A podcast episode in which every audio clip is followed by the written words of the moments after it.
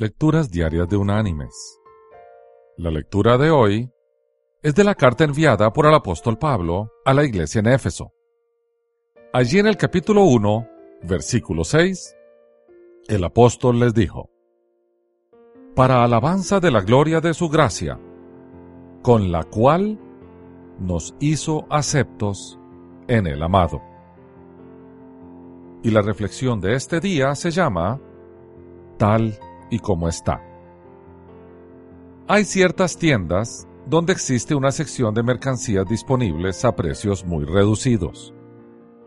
La advertencia que recibe el cliente es una etiqueta especial que se ve en todos los artículos que se encuentran en esa sección.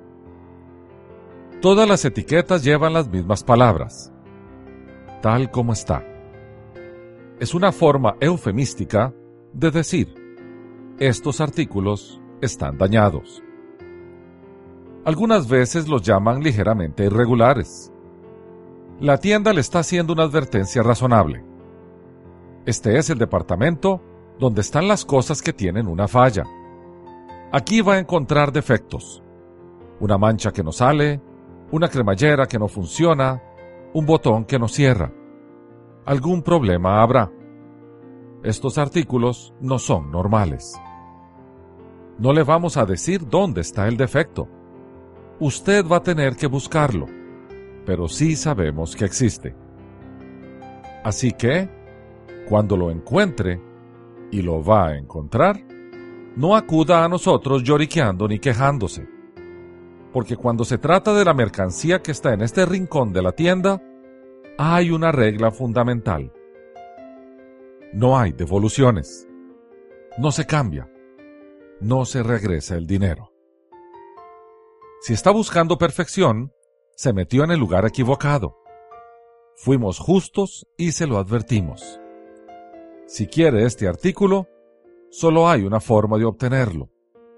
Usted debe llevárselo tal como está.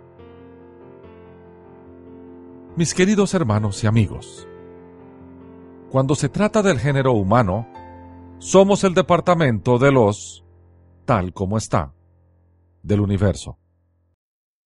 ¿Cuántas veces nos desesperamos porque tenemos que convivir, trabajar, funcionar u operar al lado de alguien que no podemos tolerar porque tiene muchos defectos que nos desesperan? Sí, él o ella tienen una etiqueta tal como está. Pero si nos miramos al espejo, descubriremos que nosotros también tenemos la misma etiqueta. Por eso necesitamos al Señor, porque solo Él nos puede ayudar a entender este departamento.